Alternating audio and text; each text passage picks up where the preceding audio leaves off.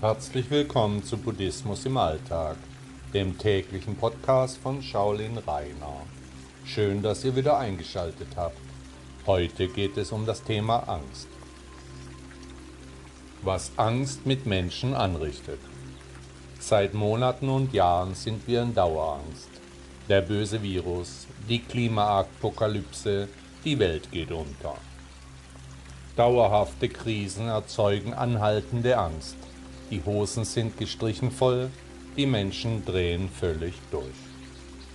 Einfach die Menschheit mit News zu ballern, das erscheint das neue System zu sein.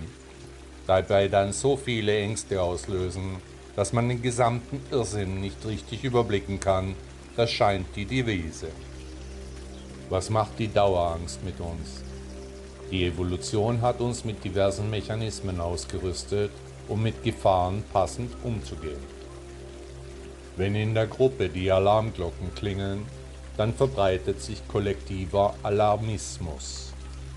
Ein großer Teil der Menschen glaubt noch an das Gute in uns, kann sich nicht einmal vorstellen, dass Ängste bewusst ausgelöst werden, um Vorteile zu erzielen in Dauerangst gehalten, fängt das Gehirn an abzuschalten. Es kann der Reizüberflutung nicht anders begegnen.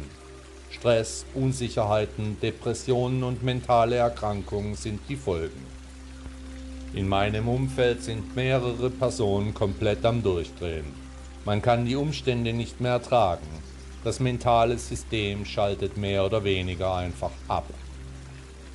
Völlig die Folgen ihrer Handlungen ignorierend, schalten die Protagonisten weiter im Panikmodus.